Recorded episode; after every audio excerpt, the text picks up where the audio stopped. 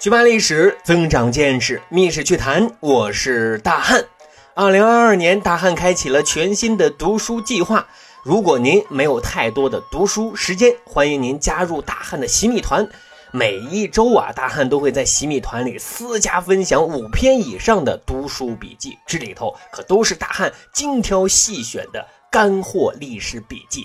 那咱一起去增长那些奇奇怪怪的冷知识吧。另外呢，在这个洗米团里，你也可以免费畅听《密室趣谈》所有的付费节目。加入洗米团的方式也很简单，点击《密室趣谈》的主页面，在上方找到加入洗米团，申请加入就 OK 了。感谢各位小伙伴的捧场了。各位，您知道五月十九号是什么日子吗？这一天啊。您一定要记住了啊，因为这一天很多著名的景点是不收门票的，属于啊免费的开放日。为什么呢？因为这一天就是中国旅游日。那问题就来了啊，您知道为什么要确定五月十九号这一天为中国旅游日吗？也很简单，《徐霞客游记》的开篇之作《游天台山日记》就是在五月十九日啊所记录的。而为了纪念徐霞客探索发现自然美好的精神，国家就正式确定这一天啊，就成为中国旅游日。也因此呢，还有人说，徐霞客作为超级旅游达人，应该是世界这么大，我想去看看的最佳形象代言人。他也的确啊，徐霞客的一生活出了很多人想活的样子。明神宗万历十四年，徐霞客出生在南直隶的江阴，也就是今天啊江苏的江阴市啊，一个非常家境殷实的家庭，祖上呢都是读书人。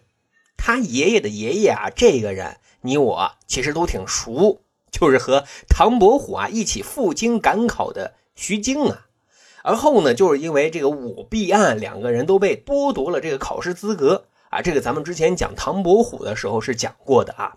反正啊，就是这件事儿让唐伯虎和徐经后来的日子都过得特狼狈啊。于是民间就传说，徐经此后就立下了一条家规啊，什么内容呢？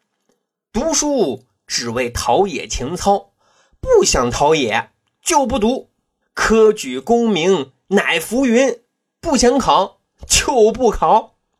而自此啊，徐经的后人。啊，待人接物，日子过得啊都挺佛系的。那当然，这其中啊也就包括徐霞客的老爹徐有勉。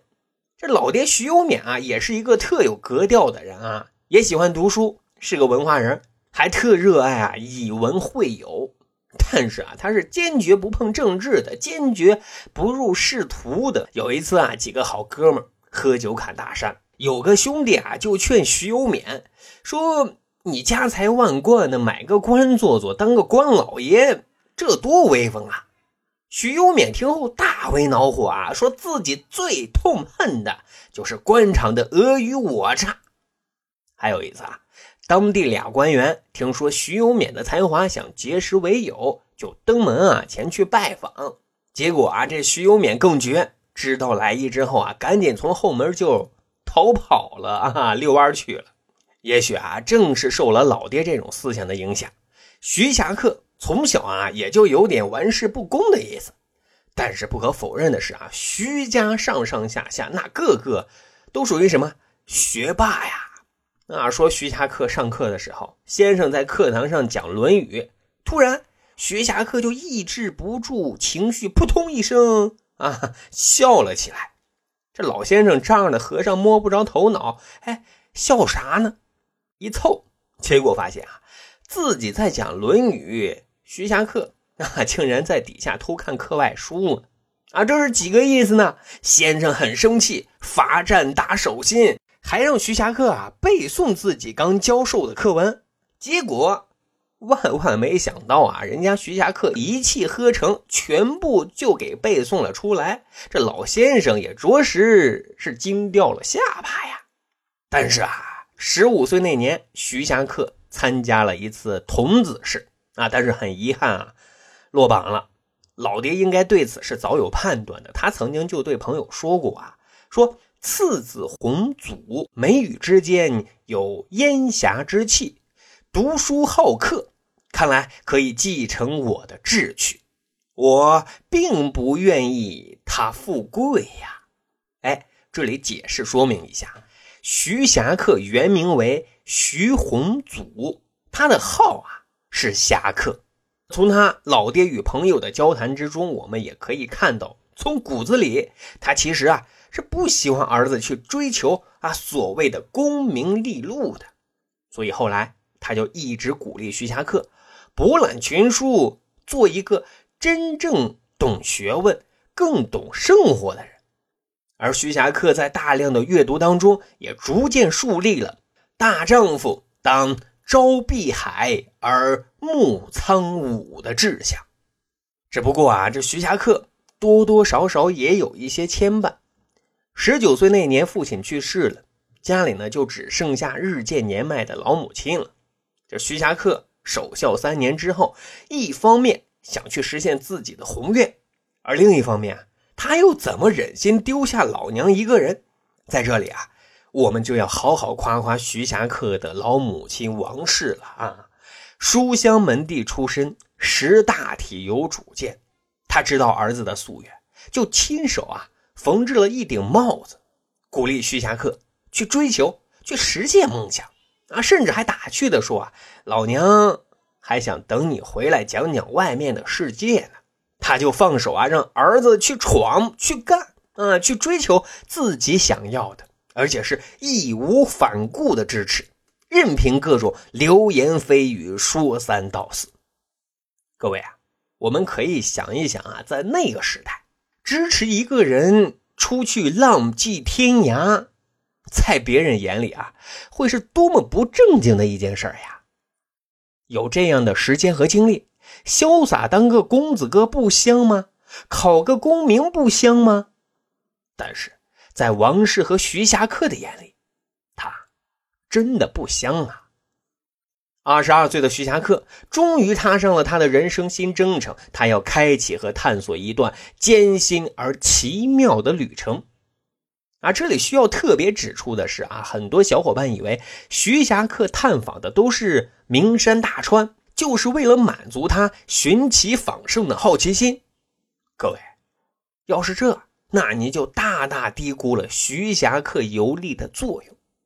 因为除了探访这些名胜之外，他更重要的是为了探索大自然的奥秘和规律，特别是他对山脉、地质、山貌等方面的调查和研究是取得了非常重大的贡献的。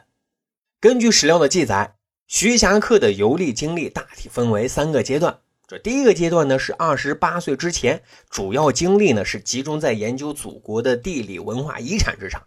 这第二阶段呢，是四十八岁之前，他用了二十年的时间，游历了小半个中华大地。但是呢，他的游记啊，只写了一卷。这第三阶段啊，是五十四岁之前啊，虽然短短只有六年的时间，却是他最高产的一个阶段。因为这一阶段，他写了九卷的日记，而整个游记汇编起来，就是《徐霞客游记》。也一举奠定了他在地理、旅行、文学，甚至是探险方面的历史地位呀！各位，这些成绩和地位的取得，实际上是异常的艰辛的啊！我们要知道，游历呢是不同于游览的，它是对未知的一种探索。所以，徐霞客游历名山大川，专门挑的啊都是那些没有走过的路，去发现啊没有见过的景。说有一次啊。徐霞客攀登嵩山的万岁峰之后，决定呢走西侧啊，另外一条路去看一看。但西侧啊，可全都是陡壁呀。他呢就抓住野藤啊往下滑，不料一不小心就摔倒到了谷底里头。当徐霞客艰难地爬起来，抬头仰望的时候，却不禁地惊呼起来，因为什么呢？此时他看到的却是啊。奇石怪树、浮云飞瀑的人间仙境啊！而这个惊喜的发现，却让徐霞客啊已然忘记了他从野藤摔下来、血肉模糊的双手和身体的疼痛啊！另外补充一点啊，徐霞客发现的这个景点是什么呢？网红打卡点嵩山奇景的西沟啊。还有记载，徐霞客在游历黄山的时候啊，根据他的观察和记录，就认定啊，黄山的最高峰啊是莲花峰啊，并不是之前世人所认为的天都峰。而经过现代测绘专家鉴定，莲花峰啊的确是最高峰，但是啊也就比天都峰高多少呢？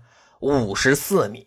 啊，还有啊，经过徐霞客实地调研分析，岩洞的产生啊是由水啊冲刷侵蚀而形成的。各位啊，这一观点啊要比欧洲科学家早上啊一百年啊。除此之外，徐霞客还有关于水稻的源头、火山。温泉、气候、植物，甚至是少数民族的风情等等等等的记载，都为这个世界啊留下了太多的宝贵财富。而徐霞客的生命也终止在他的游历路途上。崇祯十三年，五十三岁的徐霞客啊，在游历云南的途中啊，因常年的旅行积劳成疾，是一病不起呀。啊，最终是在好心的云南土司帮助之下，他终于回到了他的家乡，并于次年的正月啊离开了这个他探索了一生的世界呀。有人曾经总结过，徐霞客本可以做一个衣食无忧的富二代，但是呢，他偏要深入孤山野岭三十余年，三次遇到，四次绝粮。徒步二十一省，上百次出生入死，目的是什么呢？其实就是要证明啊，别人眼里的不正经，也许正是他们可望而不可及的。对此啊，大汉一部分认同，另一部分还想说啊，也许在徐霞客的眼里，一眼望到头的日子啊，最没劲儿啊，人生。可能是需要折腾的，这越折腾啊，越精彩。好，长见识，长谈资，这就是咱今天要讲的密室趣谈。如果您觉得咱的节目还不错，欢迎大家使用专辑的评分功能啊，为《密室趣谈》打打分咱还有一个趣吧历史的小分队，如果您对历史边角料感兴趣，欢迎大家关注十里铺播客频道微信公众号，然后回复数字一就可以添加大汉的个人微信。经过简单审核之后啊，大汉就会邀请您进入这个小分队当中啊，咱就可以谈天谈地聊历史段子。本期节目就这样，感谢收听，咱下期再会喽。